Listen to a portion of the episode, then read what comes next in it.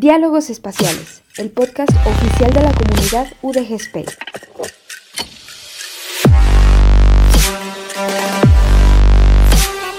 Aportando un granito de galaxia a tu conocimiento.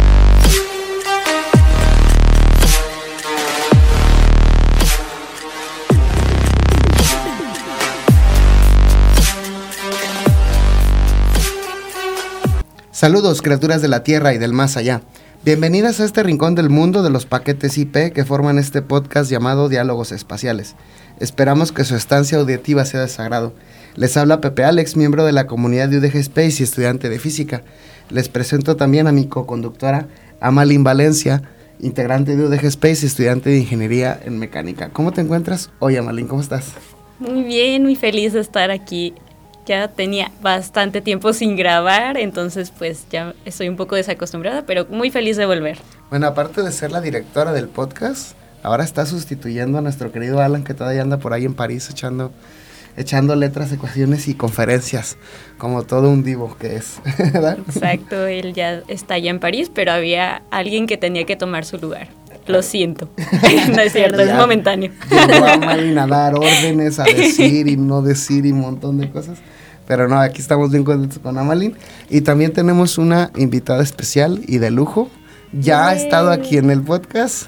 Bravo, tenemos a Karen Alondra Guerrero Borboa, ¿verdad? Borboa. Borboa. ¿Cómo estás? ¿Cómo te sientes? Muy bien, muy feliz. Ando en modo extranjera, modo travel, acá en Guadalajara. es la primera vez que me adentro ya más como a conocer un poquito y la verdad que es, estoy muy feliz y más feliz de estar acá con ustedes. Eh, acá puro poderoso ha, pisado estos micrófonos. sí. Bueno, pero ahora nos estás coronando la, la lista de invitados ahí contigo, ¿eh? Estamos muy contentos. En modo travel, ¿qué significa para ti modo travel hoy en esta visita que estás haciendo? En modo acción, haciendo lo que me gusta, eh, ando acá como compartiendo. Eh, tuve la oportunidad, pues sí, de acá en Guadalajara compartir algunas charlas. Y también conociendo, dos por uno. Dos por uno. sí, dos por uno. para conocer de lo que has conocido, ¿qué te ha gustado? Pues la cervecita. ¡Eh! La comida, los tacos, la gente y la arquitectura, todo muy bonito. Excelente. Muy lindo. La gente también le gustó, ¿eh? Para que luego no digan que los zapatillos no somos amables son buenas, son buenas. Excelente. Bueno, lo que nos atañe más es conocerte a ti, como divulgadora, como mujer motriz de masas, ya tienes bastantes más seguidores, pero obviamente el primer contacto que tuvimos contigo fue porque pues eres astronauta análoga, ¿no? Y quisiéramos saber en cuanto a eso, como de qué va, cómo empezó, qué, qué show con todo eso. Cuéntanos. Pues esta experiencia a mí es algo que me emociona mucho porque ya muchos mexicanos jóvenes han podido vivir esta experiencia como astronautas análogos en el extranjero, ¿no? En otros países, porque aún acá en México no tenemos como ese tipo de proyectos. Pero para mí es más que un acercamiento, bueno, yo lo consideré como un primer acercamiento a lo que es la realidad de la investigación del sector espacial aquí en Tierra y el descubrir cómo existen personas que llevan años trabajando en ese tipo de proyectos y buscan cada día mejorar más, ¿no? Eh, tuve, yo tuve la oportunidad de ir ahí a Brasil, donde está Habitat Marte, que es un hábitat que trabaja mucho la, eh, la parte autosustentable. Entonces es un área en donde Julio, que es el profesor que, que maneja este hábitat, pues trabaja la parte de la agricultura espacial, eh, trabaja métodos de acuaponia, de hidroponía, eh, comíamos ahí mismo de, de, lo que se ha cosechado ahí. También tienen eh, algunas cositas de reciclaje de agua, construcción a base de otros materiales. Y a lo mejor esto se puede ver como algo de muy de tierra, pero ahí tuvimos la oportunidad de ver la perspectiva de que ya en un futuro, a lo mejor no muy lejano, pues va a existir la necesidad de ver cómo crear prototipos de hábitats, ¿no? Por más sencillas que sean, pero que sean funcionales. Y eso fue lo que me tocó allá vivir en, Brasil. ¿Cómo fue el approach para poder ir ahí? ¿O quién te avisó? ¿Quién te invitó? ¿Dónde viste anunciado? No sé, ¿cómo, cómo estuvo la iniciativa para iniciar? Pues fue como una cosa de una persona a otra. De, de ahí la importancia de que siempre compartamos las oportunidades que tenemos de cosas que vivamos. a mí me tocó escucharlo por un chico que se llama Katsin, somos del mismo, eh, de la misma ciudad. Y él primero vivió eh, como una misión virtual, que es más que nada como una formación pre, ¿no? Que te dan. Este, y ahí conocí a Habitat Marte, dije, wow, hay alguien que se está dedicando a ayudar a jóvenes aficionados a acercarse al sector de esta manera. Y ya comencé a adentrarme más, eh, tuve ahí algunas dos misiones virtuales y ya después de ahí tuve la oportunidad de irme presencialmente. Así fue como gracias a alguien que lo compartió, ¿no? Que compartió como su experiencia. ¿Y esta iniciativa está asociada a alguna agencia espacial o es este de alguna universidad o de dónde es? Mm, me parece que es más una iniciativa privada, nació como un proyecto del profesor Julio, él nos platicaba que era por un proyecto de tesis. Él, no me acuerdo qué, qué carrera, pero creo que es algo relacionado con la parte de la sostenibilidad. Entonces él comenzó a trabajar en un prototipo de un hábitat que fuera autosustentable. Primero como que logró y acomodó el proyecto, lo amoldó para aquí en tierra y ya después se fue metiendo a temas espaciales. Entonces él comenzó a trabajar en proyectos de hábitats eh, para Marte o otra zona en donde se llega a poblar y adaptó este, este, este prototipo a, pues, a la investigación espacial y así así avanzó el proyecto. La verdad está muy bueno. Yo eh, al principio tenía como una expectativa, porque a lo mejor estamos acostumbrados a ver hábitats como súper lujosas y, y con luces en neón y cosas así, pero la verdad es que la realidad es que a lo mejor no vamos a poder tener al principio eso en el espacio, ¿no? Y tenemos que acoplarnos a algo más sencillo y que sea autosustentable. Claro. Me llama la atención el hecho de saber si este, esta investigación era con algún fin este, académico o era con algún fin privado. ¿Es con... ¿En qué sentido? Había de todo, había de todo. El fin, el principal es pues el proyecto del profesor, ¿no? Él hace la invitación a jóvenes, pero él tiene su, su propósito, que es eh, seguir adaptando el hábitat y mejorándola. Porque cuando yo fui nos tocó chambearle a un refugio que hay cerca, en, que se llama Lava Cave, que es como una zona de piedra volcánica en donde se construyó un refugio improvisado. Esto para trabajar, pues, esta, todo lo que se trabaja cuando haces un, un, refugio, pues. Entonces eh, nos tocó ahí, pues, talacharle, como dicen. Entonces él trabaja primero, ¿no? En la mejora del proyecto, que se vaya adaptando eh, yo iba con el fin de aprender y, también pues ver cómo se podrían acoplar como actividades en cuestión de la supervivencia a las actividades extravehiculares que son más enfocadas a la exploración de terreno. Como las habas o algo así. Evas, perdón. Ajá, exactamente. Entonces yo dije, bueno, ¿qué pasaría si creamos un manual o protocolos de emergencia? ¿Qué sucede cuando un astronauta sale fuera de, no? Entonces yo fui como más con ese fin. Eh, y pues también de ahí lo, lo, padre estuvo que sacamos tres papers que fueron aceptados en el, en el IAC. Uno fue enfocado en, en cómo influye la meditación eh, en los astronautas en una zona de cautiverio cuando están encerrados, en momentos de estrés, ansiedad. El otro fue cómo el cuidado de los cultivos espaciales influye como un mecanismo de meditación también y ayuda como a darle cierta paz. Esto lo propuso un chico chileno que, que, fue, que fue parte de la tripulación, que es agrónomo. Ajá. Y la otra fue como cosas ya más internas del hábitat, que era un, el, como un kit de primeros auxilios o qué medicinas se pueden tener, etcétera, etcétera. ¿Tú tienes idea? Porque me llama la atención por qué de diferentes países hacer esta investigación. Me llama mucho la atención. Sí. ¿Por, qué fue este, esta decisión? De que fueran personas de diferentes países, obviamente diferentes culturas, aunque hasta cierto punto, a lo que te estoy escuchando, la mayoría eran latinos, ¿verdad? Sí, la, toda la tripulación fue latina. Ajá. A mí me parece que es importante porque yo creo que es momento de ya comenzar a, crear iniciativas y a darle poder a Latinoamérica en el sector espacial. Si bien obviamente a lo mejor tenemos eh, deficiencias, pero si tomamos lo que tenemos y lo hacemos potencia, yo creo que nos va a ayudar mucho a, a darle como este reflector a Latinoamérica. Entonces, pues Creo que esa fue la primera intención de que fuera una tripulación latinoamericana.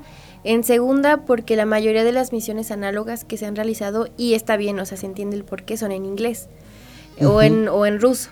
¿no? A lo mejor las más poderosas, las más este, profesionales.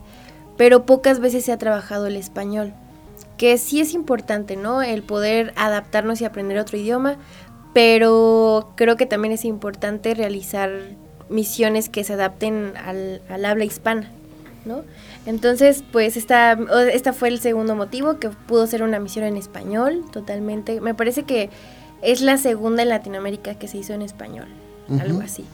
Em, y aparte la diversidad cultural yo creo que es súper importante porque como bien hemos visto la investigación espacial no ha sido de un solo país, no ha sido de, diferentes y creo que el aprender a adaptarte rápidamente a un choque cultural o a poder no sé, entablar conversaciones de ello o poderlo hablar abiertamente, eh, creo que también es súper importante para, para, la investigación.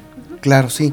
Yo me he dado cuenta que es la tendencia muy actual. Por ejemplo, la mayoría de papers, bueno, obviamente están escritos en inglés, pero también la ciencia como de punta y también la tecnología de punta tiene que ver mucho con el lenguaje y con la cultura anglosajona a nivel mundial. Por ejemplo, a raíz de eso surgió la iniciativa de Javier Santolaya y de, y de este otro profesor, José Edelstein, de todo lo que es tecnología de punta, hacer tutoriales en la plataforma de Amautas para toda Latinoamérica.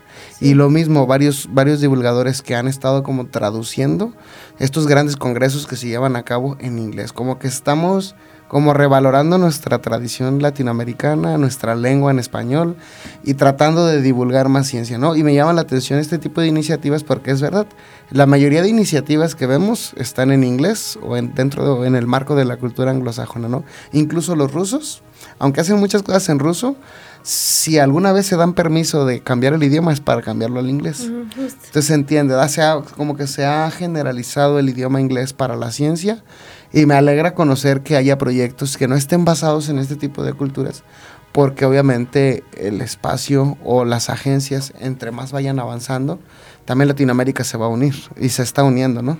Entonces me da gusto que levantemos la mano y digamos, hey, aquí estamos nosotros, también podemos hacer investigación, podemos aportar, ¿no?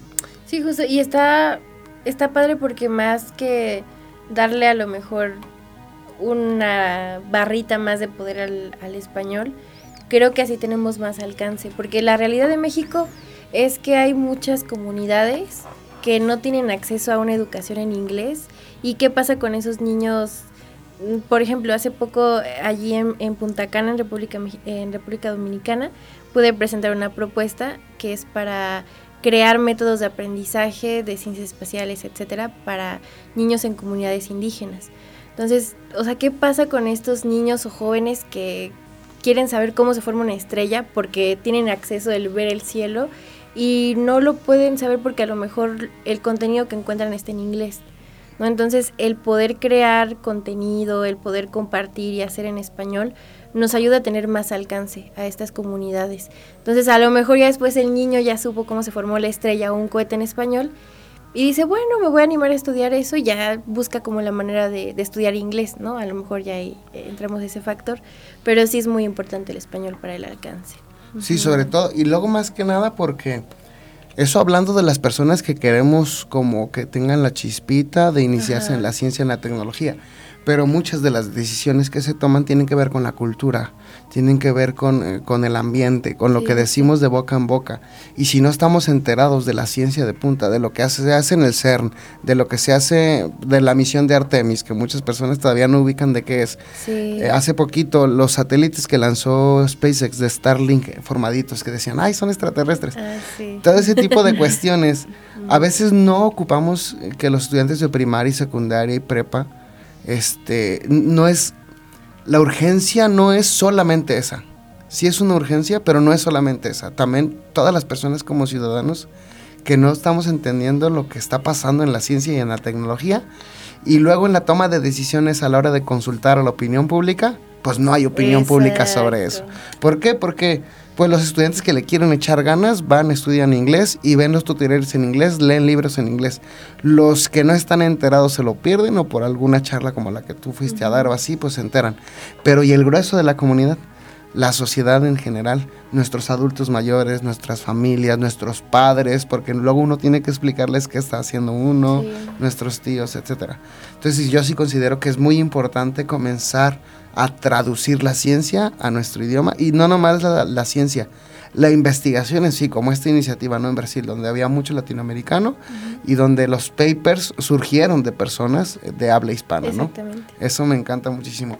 Y una duda que tengo acerca de esto, una duda bastante práctica, igual no sé si la, conozcas la respuesta, pero ¿de dónde obtiene presupuesto una misión análoga, análoga la de Brasil o la de las otras partes del mundo? Mm, el, yo siento que la, el presupuesto viene de dos partes. Bueno, al menos en mi experiencia, lo que me tocó ver, eh, primero es el financiamiento que a lo mejor el profesor ha tenido para eh, elaborar lo que ha tenido. Em, porque nos explicaba, me parece que ya lleva cuatro años con el hábitat. Entonces, la verdad sí es un terreno muy grande. Eh, poner los sistemas de captación de agua de lluvia, no, no creo que sea barato. Todo, ¿no? Lo, que ha de llevar. Llevarlos a ustedes, ¿no? Ustedes pagaron su, su viaje. Ajá. Sí, los pagaron ustedes, sí. ahí va como la... Sacar el presupuesto era limitante. Entonces, en primera está en donde llegamos, ¿no? Eh, Julio, de lo que he visto, pues ha podido conseguir apoyos, ¿no? De universidades, etcétera. Pero, por ejemplo, nosotros que hemos ido a vivir la misión, la misión, y me parece que en la mayoría de los hábitats es así, el costo de la misión es eh, como que algo que ya está como específico, porque pues es la cuestión del hospedaje, la cuestión de los alimentos, pues como si tú te fueras a quedar en una casa, bueno, en una casa, pero tienes hospedaje pues. Em, y bueno, en sí son los costos que uno gasta para llegar a ese lugar, ¿no? Y en mi caso sí fue algo que tuve que yo financiar de, mi propia cuenta. Obviamente estuve pidiendo apoyos, me apoyaron muchas personas ahí en el Estado de México, eh, que pues, que creyeron en mí, que creyeron en mí. Y bueno, así yo lo veo como una inversión, porque al final de cuentas fue algo que me ayudó a tener una perspectiva diferente de lo que me he dedicado a hacer en el sector espacial, en, en la parte de STEM pero también ya me da la experiencia, ¿no? De a lo mejor en un futuro, si quiero vivir otra misión de simulación, pues irme a algo ya un poquito más profesional y con ideas ya un poquito más específicas y con un proyecto más en concreto, a lo mejor con alguna universidad o algo así. O iniciar tú una misión análoga. Exacto. ¿No te llama la atención administrar, proyectar una misión? Sí, sí, sí me llama la atención. Em, y ya desde un tiempo ya como que me he estado echando ahí unos clavaditos. Ya ha habido personas que han como propuesto esta iniciativa acá en México, pero por una u otra razón no se ha eh, realizado el proyecto. Yo sé que está pronto, a lo mejor y no me toca a mí eh, liderarlo, pero espero en algún momento poder aportar mi experiencia y ayudar en algo. Pero de verdad espero que se haga porque hace poco dos amigas mexicanas se fueron a Brasil eh, a vivir la misión y dije, bueno, si ya hubiésemos tenido nuestro hábitat aquí en México, a lo mejor ellas pudieron haber gastado menos dinero y ese dinero se pudo haber ocupado para la economía o la parte ya de los proyectos espaciales mexicanos. Pero poco a poco. Poco a poco va. poco, ¿Quiénes somos para juzgar? Poco a poco, sí. Además, lo que me llama la atención es que obtienen conocimiento de estas misiones. Pues yo creía que era como tipo, ¿cómo lo podríamos decir? Que eran requerimientos de alguna agencia porque necesitaban investigar ciertas cosas. Pero ustedes están como al revés. Eh, como, como UDG Space está funcionando, ¿no? Que busca patrocinadores porque nosotros queremos presentar proyectos y obtener resultados y luego publicar. Así lo estoy entendiendo, ¿verdad? Buscan patrocinios, hacen la investigación y luego el resultado que se puede compartir son estos papers, ¿no? Y además las personas que van adquieren bastante experiencia en el asunto, ¿no? Sí, justamente, depende mucho, la verdad, creo que depende mucho de la perspectiva de la persona, eh, el cómo tome las cosas, qué proyectos tenga, visión, etcétera. Porque yo he visto muchos jóvenes andamos buscando patrocinio en el área de ciencia y tecnología, que para un congreso, que para financiar una investigación, que para irme a la NASA a hacer tal cosa, misión análoga. Como sea, todos andamos buscando apoyo, ¿no? Y creo que ahí ya tenemos un foco de atención bien importante. Y creo que es un buen área de oportunidad, un buen área de necesidad en la cual se pueden enfocar las startups que están surgiendo ahorita del sector espacial en México y las empresas, ¿no? Creo que hay como que ya muchos jóvenes ahí pidiendo patrocinios por algo. Eh, y la otra parte es cómo tú tomes eh, la misión. Realmente una misión análoga, la realidad no es como que a veces como lo se ven las fotos no es así. La verdad sí vas a sufrirle. A veces tal vez no es lo que tú piensas o a veces incluso las personas lo ven como algo que no sirve para nada, que a lo mejor nada más vas a jugarle a ser el astronauta. La verdad es que no. O sea, sí aprendes muchas cosas. En lo personal sí aprendí mucho. Eh, sí pude tomar lo que aprendí de ahí, de Julio, de, de ahí de del hábitat pues para crear ideas y, retroalimentar investigaciones. Entonces, ahorita que mencionaba lo de los apoyos, me llama mucho la atención o quisiera saber, si me permites, si tienes algún modelo de negocios personal, algunas becas, te apoya tu familia, ¿cómo se maneja Karen para poder solventar, por ejemplo, el irse tantos días a Brasil?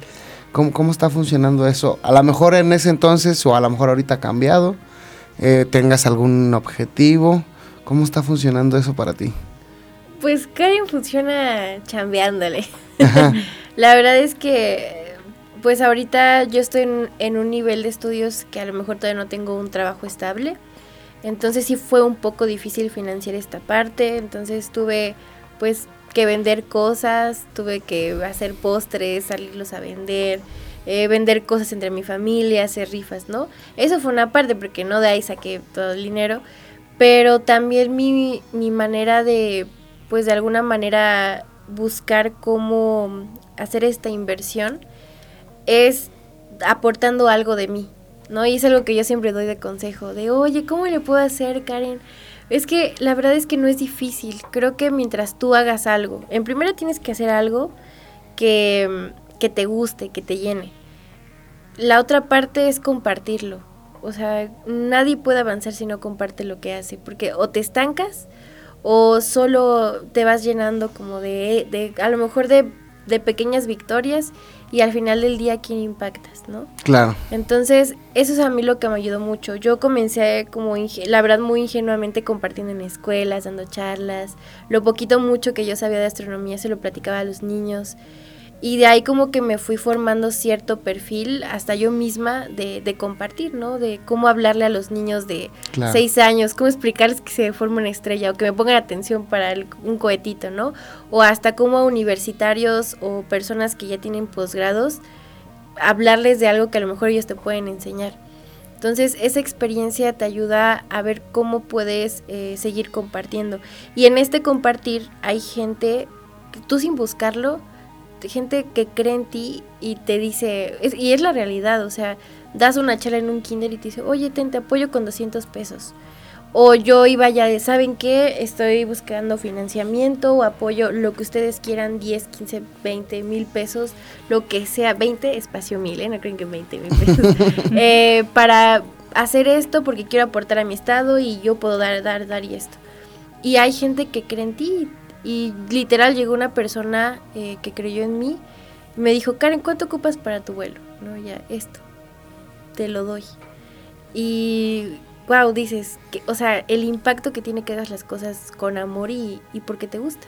Claro. Entonces, la verdad es que de ahí fue que conseguí esta oportunidad y a veces sin buscarlo llega, pero siempre hay que chambearle y, y, y dar un plus, o sea, que no se quede en ti, porque si se queda en ti, no fluye, no avanza y no llega a estas personas que creen en ti y te aportan. Claro, eso es bastante importante. Y me llama la atención porque entonces somos más parecidos de lo que, de lo que intuía. La comunidad UDG Space a un proyecto como el que tú estás haciendo. Pero también quisiera conocer más a fondo cuál es el rumbo que lleva Karen con todas estas acciones? ¿Cuál es el objetivo? ¿Cuál es tu proyecto principal? Bueno, también obviamente estás este, estudiando para ser pilota privado.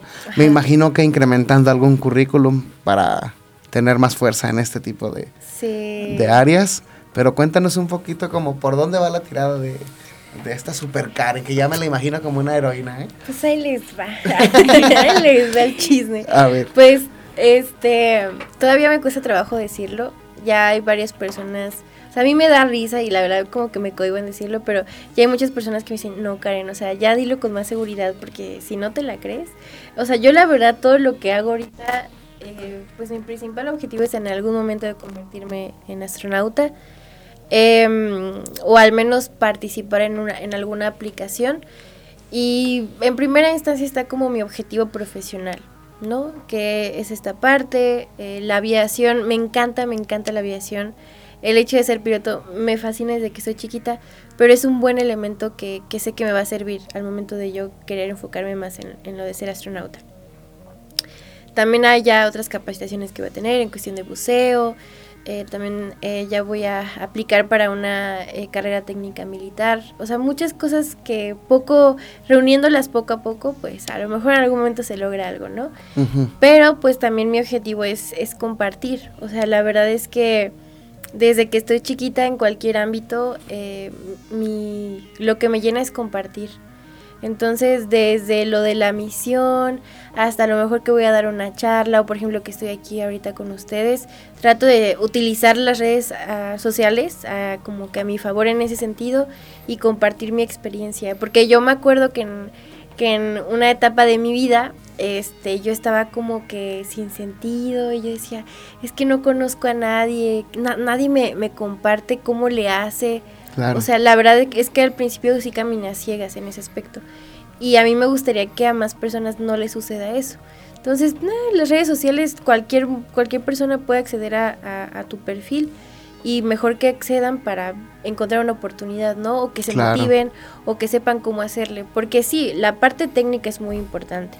Es muy importante tener pues tu parte profesional, un currículum, pero todo esto no le puedes dar un sentido si no hay este valor agregado, ¿no? Que es la parte motivacional o a lo mejor el tener una ilusión, un sueño, porque todo nace de ahí y ya todo lo demás después es disciplina y, mucha parte técnica. Claro. Además, bueno, yo como parte de dirección de talentos en UDG Space, cuando llega una persona que me dice que está estudiando tal carrera, eh, está bien, ya tiene un cheque. Pero si me dice que sabe hacer voleibol, pues yo ya digo, ah, sabe jugar en equipo, sabe trabajar en equipo. Si me dice, ah, es que yo trabajo vendiendo tacos, llevo dos años vendiendo tacos, y ah, es responsable, sabe tener un trabajo. o sea, estos, estos, valores agregados a un nivel muy básico suman mucho.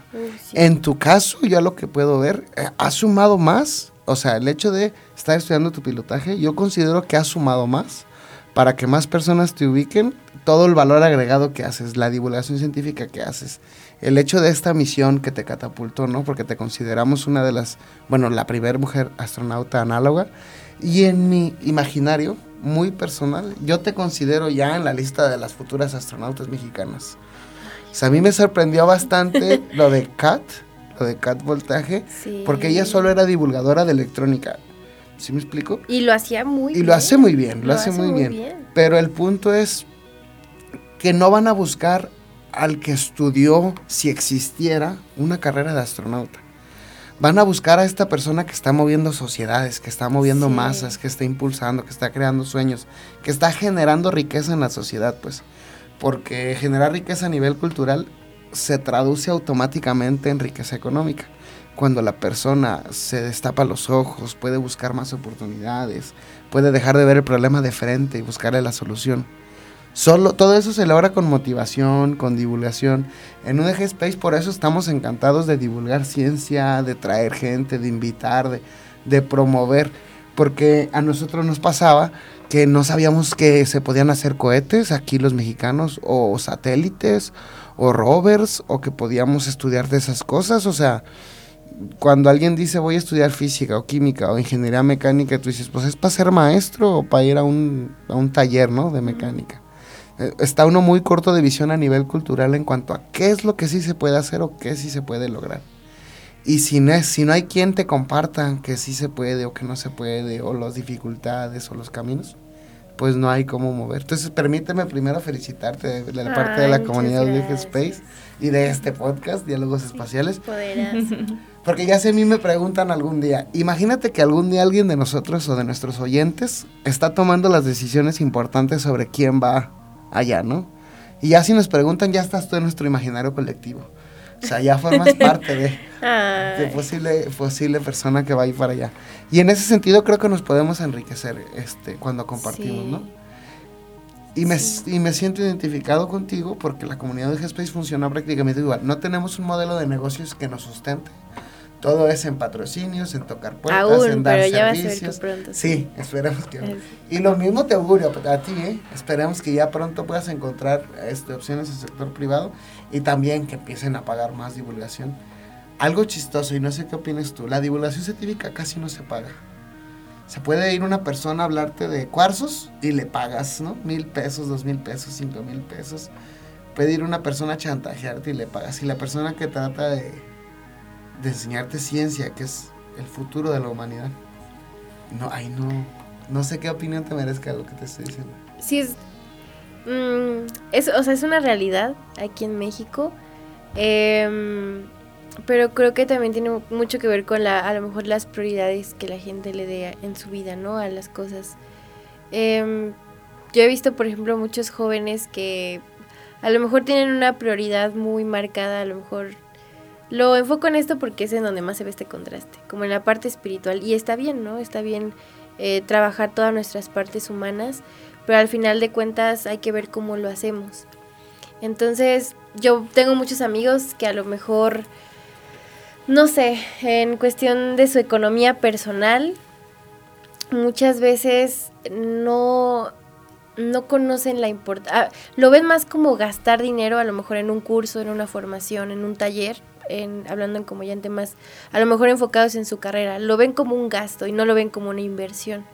O sea, yo sé que creo que es un, un tema que yo he escuchado de mucha gente que a lo mejor habla sobre este tipo de cosas, pero cuando tú ves como una inversión tu educación, eh, en, este en este caso a lo mejor un taller de ciencia, algo enfocado a lo que tú haces, cuando lo ves que es algo positivo hacia ti, que te va a ayudar una, a poder compartir de una mejor manera, que si a lo mejor... a- ayer yo estaba platicando con una amiga que es arquitecta y ella me decía, oye, es que ya me siento estancada, no sé cómo hacerle. Y yo le dije, pues comienza a dar charlas de lo que sabes, o sea, de lo que te enseñan en la escuela.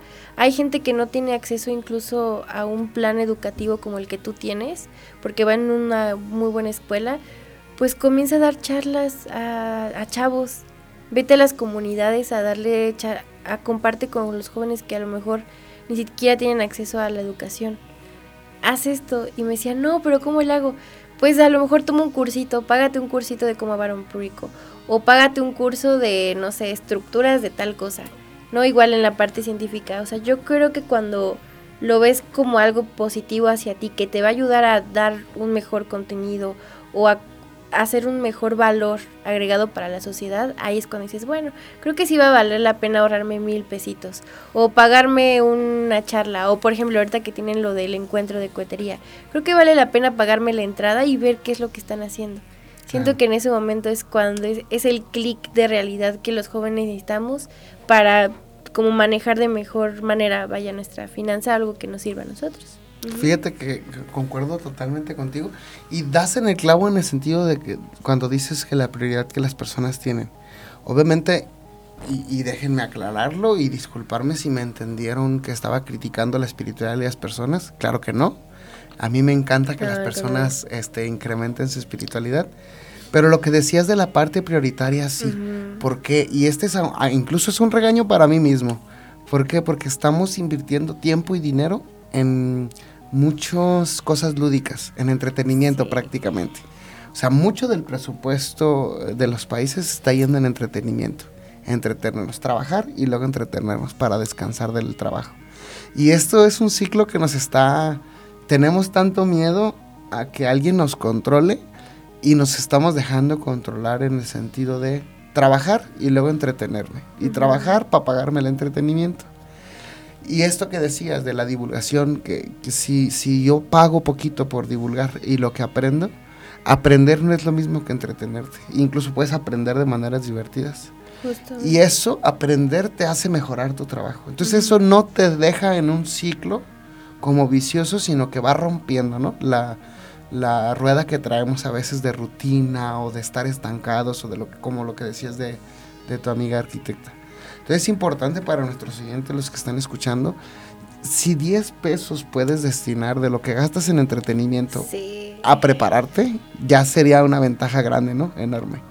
Además, todas estas personas que tenemos, que estamos intentando, a veces buscando patrocinios, a veces lo que muchos. sea, sí, este sería también un poco más fácil.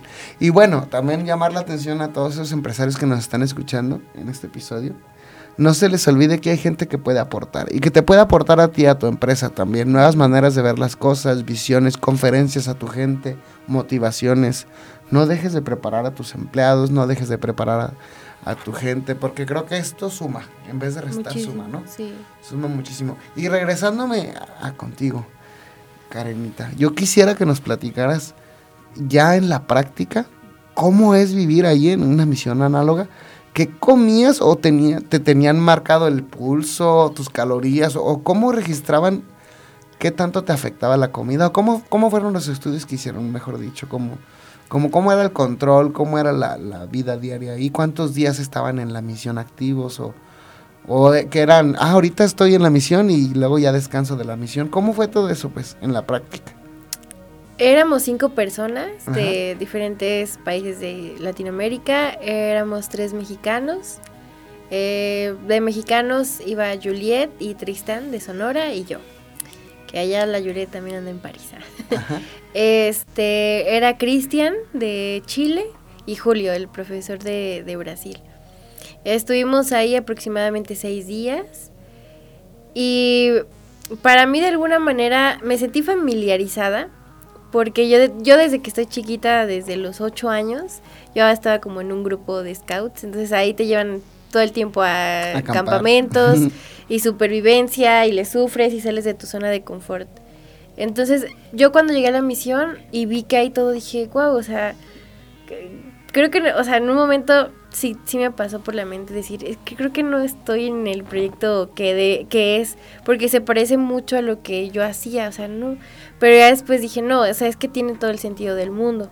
Si nosotros llegáramos a otro planeta o estuviéramos, digamos, en un viaje, ¿cuánto, eh, llegar, ¿en cuánto tiempo llegaremos a Marte? Seis, ocho meses, ¿no? Dependiendo. En este viaje de seis, ocho meses vamos a estar en una cápsula espacial con personas de otros países, encerrados en un lugar chiquito, no podemos ni siquiera salir. Obviamente es una situación en donde pues vas a poner y exponer todos estos elementos de supervivencia, de estrés, de, de muchos elementos. Entonces ya cuando comprendí eso dije, ah, sí tiene sentido. No, en los campamentos nos salimos de nuestra zona de confort, nos vamos a explorar una zona que no conocemos y vamos a lo mejor hasta con gente con la que nunca hemos convivido tanto tiempo. Entonces, ese es el primer factor. Es, es una cuestión de, mentalizarte, em, de ver la realidad de lo que implicaría pues un viaje de largo corto tiempo, ¿no? Con, esas personas. ¿Qué comíamos? Em, muchas cosas, los alimentos que preparábamos eh, estaban basados como, yo lo vi así como en una dieta a lo mejor básica de lo que podrían ser los alimentos de un astronauta. No los alimentos como tal, pero a lo mejor sí alimentos que no fueran tan grasosos, que no te causaran algo en el estómago, etcétera. Nos, a mí lo que me impresionó de la dieta que llevábamos ahí era que nos alimentábamos con los cultivos que, que ya se tenían en ese hábitat, que es como el proyecto principal, ¿no? La, parte de, de los autocultivos y no nos hacían daño, o sea, todo estaba muy rico. Entonces ahí, check número uno, ¿no? De que se puede lograr eh, alimentarte de, pues, de cosas que se siembren en tu mismo hábitat. Y ya como segunda parte, eh, ya eran factores de convivencia, a lo mejor de mantener limpio el hábitat entre todos, Em, en la cuestión de investigación, no se, me parece que no se trabajó la parte médica, hizo falta por ahí un médico, mm. que la neta hubiera estado muy bueno, pero sí trabajamos eh, la parte psicológica, em, también trabajamos actividades fuera de, que siento que fue el fuerte de esta misión, porque trabajamos eh, la cuestión del trabajo en equipo, que a lo mejor se puede ver como, ay, ¿dónde está lo técnico ahí? Pero si no hay trabajo en equipo en una tripulación, no se logra nada, ni siquiera levantar un papelito. Entonces trabajamos eso, eh, construimos un hábitat eh, improvisado porque sí se construyó bien. Hicimos actividades eh, básicas de buceo, que son actividades de cómo manipular cosas debajo del agua.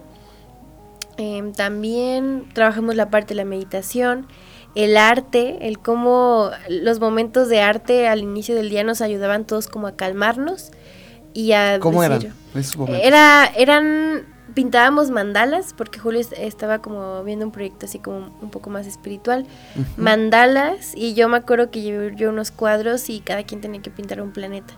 ¿No? Pero independientemente de lo que pintó cada quien, o que haya sido pintura o música, lo que fuera, darnos ese espacio durante un momento a lo mejor que todos esperábamos o teníamos esta presión de que tenía que ser algo muy técnico y de investigación, darnos un espacio para nosotros mismos y pintar lo que queríamos nos dio tanta paz y ya como que eso nos ayudó, ayudó a conectar a todos y de bueno, vamos a chambearle hoy, hoy vamos a salir al calor, pero va, ahí vamos. Ujú. Eso fue en general todo lo que, lo que se trabajó.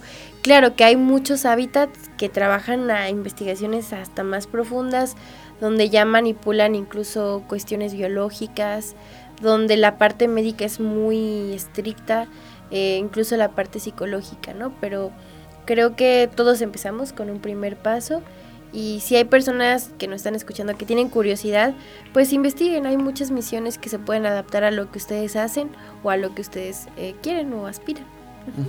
Y la idea entonces de esta misión al final es obtener resultados de la investigación, ¿verdad? De cierta investigación. Sí, eh, resultados de investigación eh, y también propuestas de innovación. O sea, a lo mejor yo en el hábitat vi algo que dije, no, pues a lo mejor acá en México yo tengo un amigo que a lo mejor tiene un invernadero con tal sistema de captación y riego. Ah, pues en un hábitat se podría adaptar esto. Ah, pero ¿qué pasa si estás en un lugar donde hay otro tipo de gravedad? Ah, bueno, modificamos esto, esto. Entonces, la innovación también es muy importante para tener este acercamiento a estos hábitats. Claro. Y una, una pregunta interesante. ¿A qué se parece esta misión análoga? ¿Más a, a un trabajo de día soleado? ¿Se parece más a un retiro espiritual de silencio? ¿Se parece más a un campamento? ¿A qué se te hizo que se parecía más? Se parece más a... mm, híjoles. Mm, creo que nunca, nunca había vivido como algo similar, Ajá. sinceramente.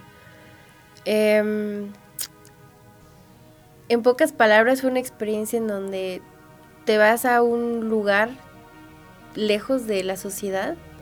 En primera es la, el- es la etapa de, de aislamiento, el ser consciente que fuera de protocolo te puede suceder un accidente, te puedes deshidratar, te puedes accidentar y puedes incluso morirte. No es como si una persona se va al desierto a acampar. Claro. O sea, hay riesgos. Este, entonces, creo que es, a lo mejor no es el estrés de un astronauta que va arriba de un cohete, una bomba de tiempo, pero sí tienes el estrés de que estás en un lugar lejos de tu país, donde no hablan tu idioma y en una zona desértica en donde te puedes deshidratar y quedar ahí, ¿no? Y yo creo que el otro factor es el punto en el que depende de ti. O sea, depende de ti si la misión fue un fiasco y no fue lo que esperabas y desperdiciaste el dinero. O depende de ti si la misión ha sido lo más guau que has vivido hasta ahorita, tu acercamiento más cercano vaya a la parte de la investigación espacial y que de ahí vas a tomar ideas para nuevos proyectos. Entonces yo creo que ese, ese factor de uno mismo es lo que más, lo que más pesa, porque Claro. al final del día, de que, o sea, no te sirve de nada llegar a México, quejarte, es mejor como tomar lo bueno y ver cómo puedes mejorar ese tipo de investigación, que la verdad aporta mucho, Claro. aporta muchísimo la investigación que primero se hace en tierra y después se manda al espacio. Primero tiene que ponerse a prueba. Y obviamente si innovan alguna cosa se puede calar en este tipo de misiones análogas, ¿no? Claro. Eh. Cuando tú estabas en esta misión, pensaba, es que yo ahorita me imaginé cuando dijiste que estaban encerrados en la nave. Pensaba en esta, por ejemplo, en esta cabina de radio y decía, no voy a poder salir de aquí en tantos días. ¿Tú pensabas eso en la misión? Sí, como que, por ejemplo, de misiones, que personas que ya han vivido misiones, me contaba, por ejemplo, esta Miranda o a Katsin que vivieron su, su misión, me decían que sí, o sea, que sí, que sí había como un golpe psicológico como, como fuerte, como que te daba una depresión muy rara, o sea, y todos, todos como que conectaban con eso, pero yo decía, ¿por qué? Y vivimos misiones diferentes. Miranda, por ejemplo, se fue allá a Polonia, donde está Lunares, que es un hábitat muy bonita, la verdad. Ajá. A Katsin se fue a Estados Unidos, pero todos llegaban así como, no sé, o sea, sí tenían como algo ahí psicológico medio raro. Em, yo dije, ¿por qué será? Y me tocó vivirlo. Entonces llegó un momento en la misión que no solo fue decir, ay, voy a estar aquí tan, tantos días, fue de qué hago acá, qué hago en Brasil, ¿Por qué? ¿Por qué vine a Brasil. Pero yo creo que es parte, o sea, si uno no se cuestiona lo que en ese momento estás haciendo, incluso hablando de proyectos científicos, si no cuestionas lo que estás haciendo, a lo mejor un cohete o que estés en un proyecto de un satélite o en divulgación, si no lo cuestionas no puedes hacer esta retrospectiva de cómo puedes mejorar y qué es lo que tú estás aportando, ¿no? Porque, por ejemplo, en la misión sí hubo un momento en el que yo dije, pero bueno, ¿yo qué les voy a aportar? O sea, a lo mejor sí estoy estudiando la carrera de aviación, pero no tengo estudios técnicos, a lo mejor de, de plantas o de algo ya más del hábitat, ¿no? De un robot. Como que sí, sí llegó un momento que me pegó y, y más que yo ver de qué hago aquí, qué esto me aporta a mí, yo, a mí me llegó este golpe de yo qué les voy a aportar a ellos. Mm. Entonces la neta sí fue algo muy difícil y es lo que comparto. Esta experiencia me ayudó a, a ver de una manera más realista lo que en verdad es la investigación, en ver en qué puedo mejorar, pero yo también ver qué, qué puedo aportar. En esta misión a mí me tocó ser la líder, entonces me di cuenta que puedo pues puedo agarrar y hacer un plan de trabajo con, la, con temas de investigación y que cada quien esté en su área y agarrar la, las habilidades que tiene cada quien y ponerlas en orden y sacar a- adelante ese proyecto. Yo siempre decía, cuando apenas estaba mis primeros pasos en el sector, yo decía, no, pues yo me veo armando un cohete, yo me veo a lo mejor ahí creando las piezas para un satélite, pero siempre intenté much- muchas veces estudiar estas carreras que hacen esto y nunca, o sea, nunca, nunca podía, o sea, algo no, no, no sucedía bien. Entonces como que sí me agüitaba. Pero después me di cuenta que también en el sector espacial está esta área en la cual tú puedes ver los proyectos y las habilidades que tiene cada quien y decir, ah, esta, este bro sabe armar cohetes bien padre, esta chica sabe hacer esto, ah, pues hay que armar este proyecto. Entonces como Claro. que este acercamiento a estas experiencias te ayudan a conocerte y a saber tú qué puedes aportar a la sociedad en, en temas espaciales, ¿no? Que es, que es mi caso. En ese sentido te ayudó a adquirir habilidades como de comandante, ¿no? Como de saber para dónde, con qué y, y cuándo, en qué momento, ¿no? Sí, y aparte yo soy muy todóloga, como que me gusta aprender de todo un poco, entonces eso también a veces te puede perder. Pero dije, ah, bueno, a lo mejor es por algo, ¿no? Si sé hacer un poquito de todo, sé cómo funciona cada área, sé lo que alguien tiene que hacer para lograr eso y ya también yo puedo ser más comprensiva al momento de a lo mejor dar alguna indicación o, o de querer ordenar las piezas, ¿no? Para hacer algo bueno, algo poderoso. Hace poquito nos decías que le habías recomendado a, a tu amiga que empezara a compartir lo que ella había aprendido. Ujú. Y yo veo que tú lo has estado haciendo bastante. Y muy bien. Y quisiera cambiar un poquito de tema para preguntarte acerca de una charla reciente que diste que para mí me impresionó mucho. En la, la charla TEC, ya, ya Ah, cierto, ya es cierto nivel de conferencista. Quisiera saber cómo fue el approach, si te dio miedo, si no te dio miedo, si ya te se- sentías lista. Digo porque grandes personalidades de la historia, premios Nobel las han dado, o sea, ganadores, no sé, pues grandes, o sea, te- eres considerada en la cultura mexicana ya como una grande, por eso te digo que estás en la lista de las futuras astronautas. Y quisiera preguntarte, ¿qué onda con eso? ¿Dónde surgió? ¿Cómo fue? ¿Te dio miedo? ¿No te dio miedo? Dijiste, no, hombre, y a mí esto es pan comido. ¿Qué, qué dijiste? No, eso fue, ay no, o sea, hasta la fecha como que ha sido algo muy impactante para mí.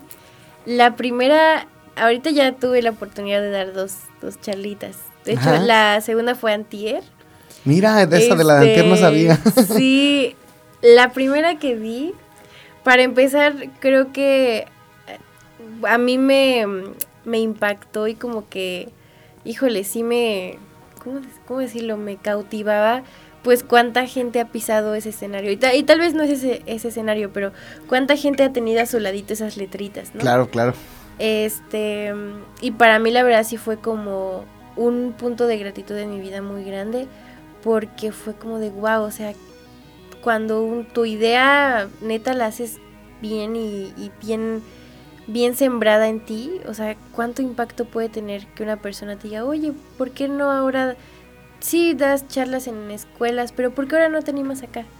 ¿No? Entonces como, eh, creo que ahí entra el punto de cuánto impacto buscas tener Ajá. y cómo aprovechar ese impacto. Entonces eso fue a mí lo que más me pegó. En- y lo acepté, la verdad yo sí dije, va como va, aunque me ponga nerviosa, pero tengo que aprovechar esta oportunidad.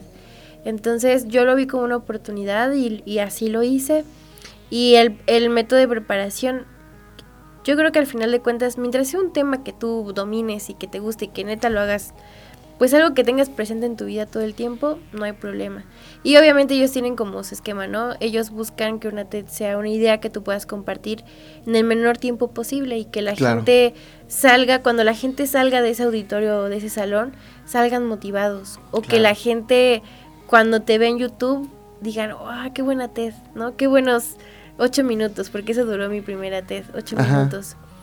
Y ya, yo esa primera al final la cerré con una frase. Fue como más enfocada un poco como este sentimiento que yo tengo de que la mujer está haciendo cosas en el espacio. Ajá. Y al final la terminé con una frase que digo mucho que es, em, no permitas que te digan que el cielo es un límite cuando ya tenemos pisadas en la luna y ahora esta pisada va a ser de una mujer. Claro. Y ahí, ahí terminó. Y ya la segunda fue más enfocada a la experiencia que viví en la misión, ¿no? Como dar a conocer un poquito eh, más a la gente. Si quieren vivir una misión análoga, ¿a qué van o para qué sirven o por qué son importantes para el sector espacial? Entonces sí fue, la verdad fue una oportunidad muy bonita y al final creo que es el resultado de tu compartir y de que seas consciente de, co- de que compartir no es irte a las grandes ligas luego, luego de que, ay no, yo nomás voy a dar una conferencia si es una TED o si es con un auditorio de mil personas, no. Yo, a mí me tocó acercarme primero a comunidades donde tres niños estaban sentados y a veces ni siquiera en un aula, era como en una zona donde ni siquiera tenían bancas y yo platicarles cómo se formaba una estrella. Y esos momentos, me, cuando me paré, por ejemplo, en lo que fue la TED, fue ahí en un auditorio de Morelia, me acordé de esos tres niños y fue como de, wow, o sea, ¿qué tanto trasciende tu mensaje? Y a pesar de que es un mensaje científico, o sea, la gente siempre le busca lo motivacional. Claro. Y está, y está. O sea, personas desde que hacen un cohete, un satélite, hasta a lo mejor el científico más cuadrado, siempre tiene una parte ahí, como esa chispita. Y eso es lo que busca la gente. Claro. Pues a mí me gustó mucho tu charla. Aparte de que por ahí pude observarla, no voy a decir por dónde, pero también en tus TikTok estuve, estuve atento. Ajá. Ah, sí, soy un pedacito. Sí, subiste pedacitos. Y bueno, me gustaría saber con respecto a esto, que hablas tanto de compartir. ¿Tú haces sola todos tus proyectos? ¿Tienes quien te ayude? Porque estás presente en TikTok, en Instagram, en Facebook. Eh, das charlas por aquí, das charlas por allá. Mira, yo, yo tengo la dicha de trabajar en Trompo Mágico y estoy en la sala de ciencias. Hago divulgación igual a primaria, o sea, sé lo difícil que es que te pongan atención. Ay, sí, no manches. Ajá. Ay. Entonces, pero nada más ahí se agota mi tiempo, después se lo doy lo que me queda a la, a la carrera y UDG Space. Me llama la atención tú, cómo has adquirido tanta experiencia y si lo has hecho solita, tienes quien te ayude a editar. Mira, yo tengo comunidades, tenemos comunidades que nos respaldan. La comunidad UDG Space es de muchos estudiantes, nos ayudan a editar Mucho este talento, ¿no? podcast y todo eso. Ajá, todo es en Está equipo. padre. Ahora mi pregunta es, ¿tú trabajas en equipo o solita andas rascándole por aquí y No, por allá? La neta es que yo hago todo, es que me da risa porque siempre me preguntan eso. Oye, Karen, ¿quién te edita? ¿Quién te esto? La verdad es que yo, yo hago todo sola. Y esto, o sea, siento que es algo, es algo muy curioso porque cuando yo salí de la prepa estuve en una etapa vocacional muy difícil. Me metí a estudiar arquitectura, solo estuve un semestre y me salí. Pero en esta etapa que no sabía qué hacer, aprendí de todo un poco, ap- aprendí a editar. Dije, ah, por si estudio comunicación un día. Este, aprendí a pintar. Por si un día estudio artes, aprendí música, por si un día estudio música. O sea, en todo esto, esta como ah, controversia que tuve hacia mí misma, me hizo aprender muchas cosas. Eh, demasiadas, o sea, no tienen ni idea. Entonces, al final del día esto me ayuda ahorita porque pues puedo manejar yo mis redes, yo medito mis videos de YouTube, eh, yo meto, yo tomo fotografía, o sea, como que, que yo sé, va a llegar un punto en el que no voy a poder sola. Claro. Pero mientras, eh, pues lo he trabajado yo solita todo. Yo espero en un futuro, ¿no? Formar algo ya más eh, como más eh, formal. Ahorita estoy como viendo la parte del emprendimiento, estoy ahí formando un, un proyectito que espero ya el próximo año sea más sólido. Pero pues sí, así tuve que hacerle ahorita y pues es lo que hay. Eh, pues hay mucho. Sí.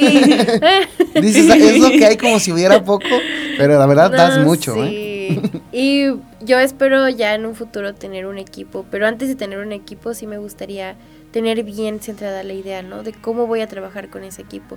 Porque no solo, una vez escuché un, un podcast donde una chica decía que tu equipo debe de haber personas más fregonas y más inteligentes que tú. Entonces yo también quiero eso, o sea, rodearme de gente de la cual yo me siga impactando y siga aprendiendo y que el proyecto que salga o que se haga sea bueno y que también a ellos, que sea su aspiración de ellos y que todos por igual, ¿no? Podamos como tener como esta parte de, de satisfacción. Ujú. Bastante interesante lo que dices. es chistoso cómo las personas, porque varias, varias han contado eso, que empujan solitos, empujan, empujan. Y es la parte más difícil, la de empezar. Sí. Es la parte más difícil, La la de empezar sí. y hacerlo solitos. Este es bastante mérito. Yo pienso que la vida misma recompensa, ¿no? Consecuencias del trabajo, cosechar lo sembrado. Y en ese sentido, Justo eso. yo considero que el éxito, el camino al éxito va de dos maneras. Una, aprovechar oportunidades. Y dos, estar preparado para ellas. Sí. Y tú lo has logrado. Déjame felicitar porque lo has logrado. O sea, es- Mm. si a alguien más le dicen, tienes la oportunidad de dar una charla TED y no está preparado, pues no lo va a tomar. O sea, no nomás es que se te venga la oportunidad de fuera, ¿no? Sino estar Sí. preparado para hacerlo. Es bastante importante. Y no nomás eso, sino como la misión y todo, y todo lo que has estado logrando. Y créeme que yo siento que todo esto sí te está preparando para el momento en que digan, a ver, un astronauta de México. Créeme que sí, créeme que sí te está preparando. Al menos en el colectivo imaginario de los mexicanos o de los que estamos enterados en el sector, ahí estás bastante presente. Sí, Entonces- yo es lo que yo siempre digo. Tal vez, o sea, quién sabe, o sea, la vida da muchas vueltas. Tal vez si nunca, mi cuerpo físico nunca logre viajar en un cohete, ¿no? Pero yo sé que a lo mejor lo que yo aporte o, o si llego, o si un día a lo mejor sí sí aprendo a cómo se ensambla un cohete, lo que sea, pues a lo mejor algo que, es, que salga de mi inspiración, de mi aspiración, pues pueda eh, lograr ese impacto, sé que lo va a hacer. Pero pues yo siempre digo y voy de la mano que si no si no compartes, o sea, aunque, aunque se arte de mí de que diga eso, pero si no compartes lo que haces, o sea, de verdad no. No, o sea, yo yo sé que por ejemplo equipos como ustedes, o sea, han trascendido y han hecho ruido porque comparten, porque hacen eventos, porque forman esto, esto. Pero pues yo creo que todos hemos visto, ¿no? Proyectos o personas que a lo mejor hacen cosas muy padres, pero se estancan porque nunca buscan que alguien más lo aprenda. Claro. Entonces, en ese compartir siento que pues que fluye lo, lo que son los proyectos y, y las ideas, ¿no? Diferencia entre la estática y el flujo, ¿no? Ah, exacto, Para que las cosas mejoren y funcionen. justamente. Por ahí había una imagen medieval donde hablaban del agua, el agua estancada se pudre Ah, y el sí, agua fluyendo da vida, ¿no? Sí. La diferencia. Sí. Sí, en, en ese sentido, ¿qué otros proyectos tienes tú? De los que nos quieras contar, de los que nos quieras compartir. Hablando de compartir, deja aprovecho que usaste esa frase para hacerte compartir. Hombre. Pues ahorita em, ya me estoy metiendo un poquito más a la parte del emprendimiento. Bueno, en primera instancia está la red de mujeres mexicanas en el espacio, que al menos ahí en el Estado de México hemos tenido y vamos a tener actividades pues para impulsar a las mujeres, ¿no? Y a las niñas, que yo siento que debe de ser por igual a los jóvenes, hombres y mujeres. Pero eh, también en esta parte me enfoco a las mujeres y a las niñas, porque sí, el, cuando he ido a compartir charlas me he dado cuenta que a muchas niñas les da pena levantar la mano cuando les preguntas si creen que una mujer es posible que sea astronauta. Entonces ahí veo como una decadencia en esa parte, entonces esta red va para eso, para que ya no les dé pena y alcen la mano con mucho orgullo. Ujú. Eh, también está el voluntariado, que es Estrellas para Todos, que pues va enfocado en compartir ciencias espaciales en comunidades, que fue con lo que yo comencé. Eh, ahorita pues ya también inicié con un podcast eh, Ah, mira que no salió bien. muy bien, pero ahorita ya, ya lo voy a comenzar como a aterrizar mejor. ¿Y, ¿Y ya pues, tienes el título o, el, el este, sitio donde lo publicas? No, todavía no. Bueno, ya, ya y ya está todo el pero falta sacar, es sorpresita. Bueno, si necesitas También nuestros invitados. cuéntanos. ¿eh? Ay, claro que sí. No, voy, a, hacer gira nacional. Eh, y ya en la parte del emprendimiento, ya me voy a meter ya, ya una parte más eh, técnica. Eh, todavía no pues sí, ahí ya se vienen cosas grandes.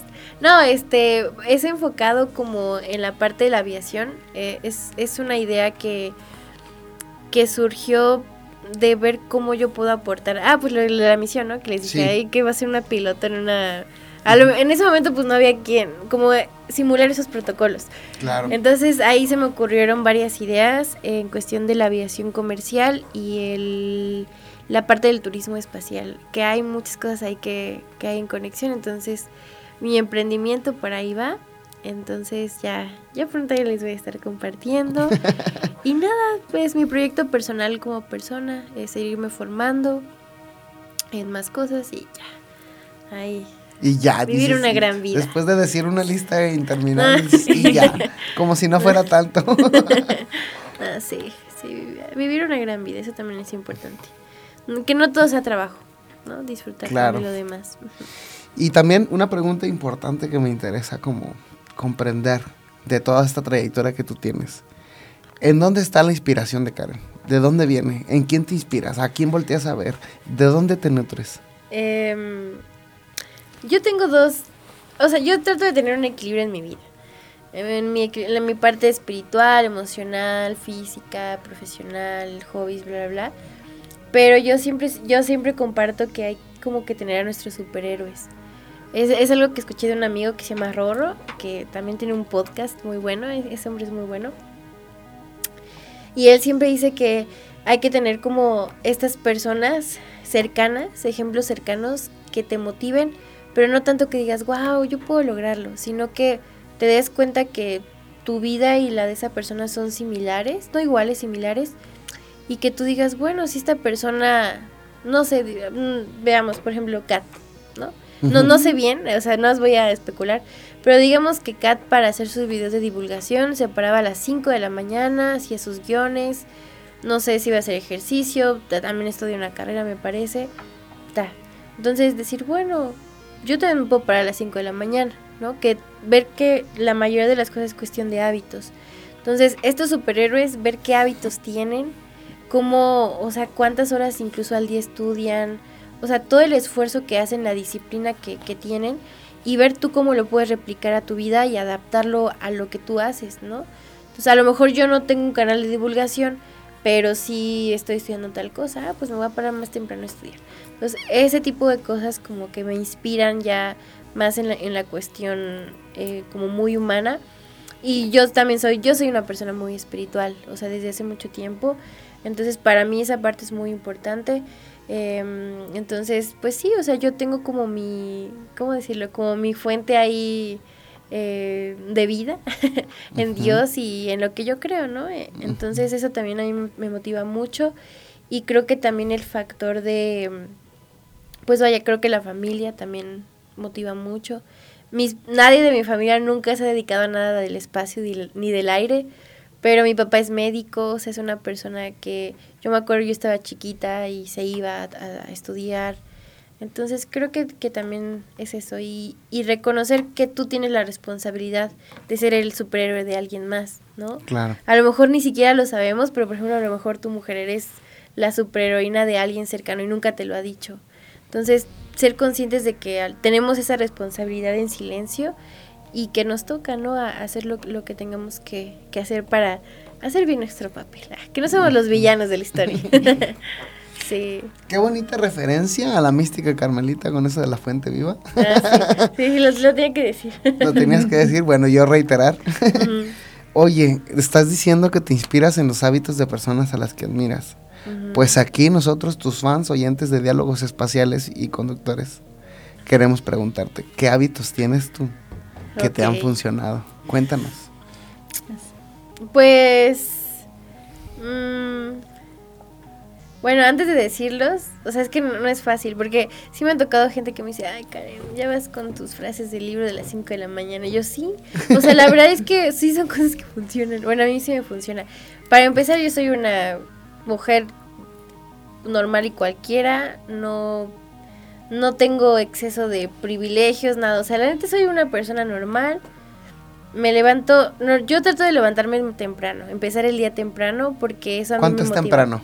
A las 5 de la mañana. Ah, con razón dice seguido a las 5. A las 5 de la mañana. Vamos a anotarlo aquí. Este, porque bueno, si por ejemplo para otros temprano es a las 9 de la mañana, adelante, o sea, no es igual que a las 5, o sea, pero a eso a mí me ayuda porque me levanto, este, como que me siento motivada de que ah, voy a tener más horas en el día, voy a poder dormir más me levanto tempranito, me voy a hacer ejercicio. Es que a mí me gusta mucho correr maratones y subir montañas. Ah, eres de correr. Ese es, ajá, esa es mi motivación. No lo hago como, ah, sí voy a levantarme a correr. Si a ustedes les gusta, no sé, hacer otra cosa que los despierte, háganlo. No tiene que ser ejercicio específicamente. Entonces yo hago eso, me levanto, corro. Tengo como, como que me fijo metas. Por ejemplo, mi meta de para terminar este año es subir, por ejemplo, el pico del fraile, del Nevado. ¿Qué debo de tener para subir el pico del fraile? Ah, pues condición física y tal cosa. Entonces, para tener condición física, pues voy a correr a lo mejor 5 kilómetros diarios, ¿no? Que se traduce en 20, 25 minutos, 30. Ajá, o 30, depende, es lo así Depende de la hora. Que tenga. depende. Entonces, así como que, que sus hábitos tengan un porqué. Porque yo, por ejemplo, mi, este mi amigo Ro, yo veía que ese bro decía, no, a las 5. Y yo intentaba levantarme a las 5, pero yo decía, qué flujera. O sea, yo no podía, porque no tenía un porqué. Entonces, enfoquen sus porqués a lo que les gusta. Y ya después de eso llego a mi casa, me desayuno algo bien, me echo el cafecito. ¿Qué es algo bien? Eh, pues a mí me gusta desayunar como huevito, fruta, algo que me llene pero que no me mantenga así todo el día. Y ya de ahí me voy a la escuela, dedico todo, toda mi tarde a estudiar. Eh, mis clases son de 10 a 1 y ya después de 1 a 6 de la tarde lo dedico como a proyectos, enfoco como que organizo mis tiempos. Pero trato de ser muy productiva todo el tiempo, de ser muy creativa y ahí como que salgan ideas. Y ya en la noche ya me voy como acostando como a las 10, 11. Trato de dormir mis 8 horas, porque la neta el sueño sí es muy, sí es muy importante. Yo no, yo decía, pero la neta sí. O sea, yo sí he visto una diferencia en mi vida. Em, y ya, o sea, son como, siento que son cosas que todos podemos hacer. Ya hay gente que, por ejemplo, dice, ay, yo me tomo la vitamina y esto. Pero a veces, y me ha pasado, ¿no? a lo mejor yo no tengo el recurso para comprarme la vitamina, los botes de pastillas, no. Pero sí lo puedes complementar con alimentos o cositas así, meditación, bla, bla. Ajá. Así. ¿Tu carrera qué tanto tiempo te demanda por las tardes? Mm, lo que yo, el tiempo que yo le doy importancia. La carrera de aviación, ahí les va una cosa bien chistosa. Mucha gente es como, bueno, yo sí he conocido mucha gente que es como de, ay, no, solo pago mi, todas mis horas vuelo y ya, uh, ya soy piloto. Pero la verdad es que en mi escuela al menos los capis sí son muy estrictos. O sea, ah, qué bueno.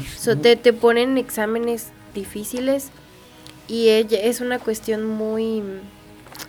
La neta sí es de muy, mucha conciencia situacional porque en tus manos está la vida de alguien. Claro. Y muchas veces, como es una carrera lamentablemente económicamente cara, mucha gente piensa que ya pagando todo ya eres piloto. Pero la verdad es que el tiempo que tú dediques a estudiar es el tiempo que tú le dedicas a salvar una vida en un futuro. Entonces yo trato lo más posible tenerlo a diario en mi vida. Y por ejemplo, me vine de, de allá de Ciudad de México, acá en avión.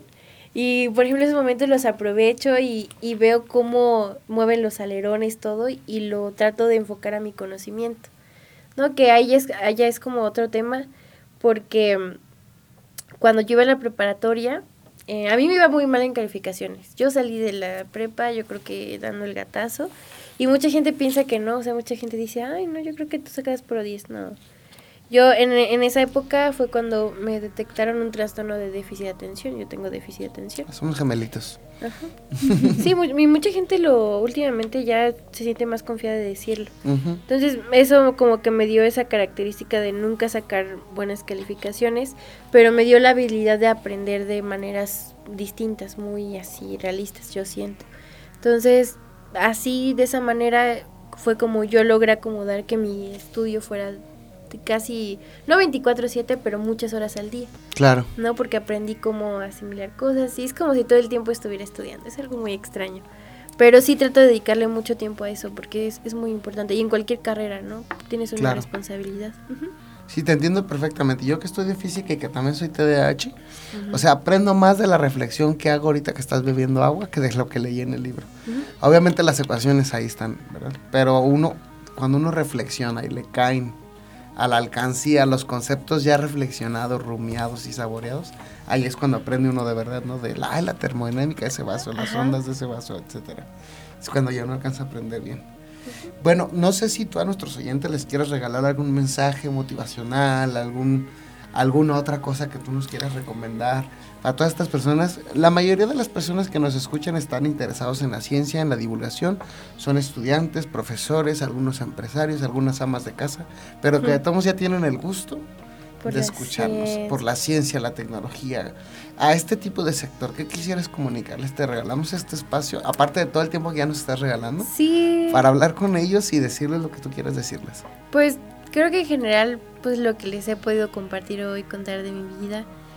Pero pues sí, más que nada, am, por ejemplo, a los estudiantes, o sea, que no se abrumen, que vivan, que disfruten su vida. Sí hay proyectos, hay cohetes que construir, satélites que lanzar. Eh, hay una competencia, es una realidad muy grande entre, entre mexicanos. Pero al final del día vamos a estar en donde tengamos que estar y que no se agobien, o sea, vivan la vida, sálganse a tomarse esa chelita, una, o sea, no, no se excedan, vayan a ese viajecito, disfruten, vivan su parte espiritual, hagan cohetes también al mismo tiempo, todo se puede hacer. y, o sea, vivan una gran vida, ¿saben? No, no se abrumen, no se abrumen. Muchas gracias por ese consejo. Amalina, ¿algo que quisieras comentar? ¿Algún comentario? ¿Algún agradecimiento? ¿Algún saludo?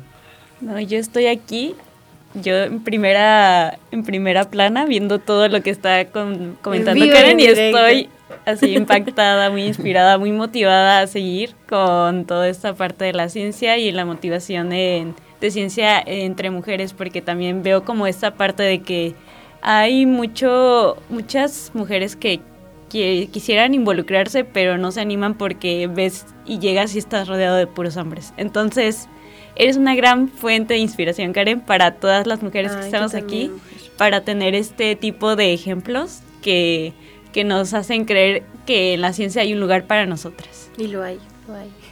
Muchas gracias. Ay, muchas gracias. De mi parte también Ya quisiera esta mujer ya dio el mensaje motivacional de este programa. Bueno, pero inspirado por ti, mira, ¿eh? Para que vean aquí haciendo equipo. Uno inspira y otro habla. Excelente. No, pues yo de mi parte nada más felicitarte, sí, agradecerte eh, que hayas venido, que te hayas dado el tiempo. Ahora que te atrapamos por acá, por Guadalajara. Uy, sí, ay, sí, yo feliz. Ajá, y también nosotros encantados, cualquier otra colaboración que quieras hacer, estamos a la orden del día, comandante. y, y pues nada, a todos nuestros oyentes, decirles que no dejen de escucharnos. Esta, este episodio se está grabando durante el Encuentro Mexicano de Ingeniería en Cohetería Experimental, pero cuando ustedes lo estén escuchando ya pasó hace algunos días. Exacto. Entonces, eso es, es bonito. Ya por ahí van a, van a ver los materiales de las entrevistas, los documentales que vamos a armar. Y pues nada, recuerden que si este episodio les gustó, compártanlo con sus amigos. Y si no les gustó, compártanlo con sus enemigos para que se aburran. Y hasta luego, un saludo. Adiós.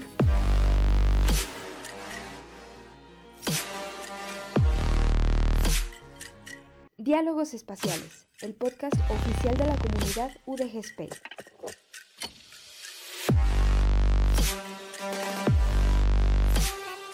Aportando un granito de galaxia a tu conocimiento.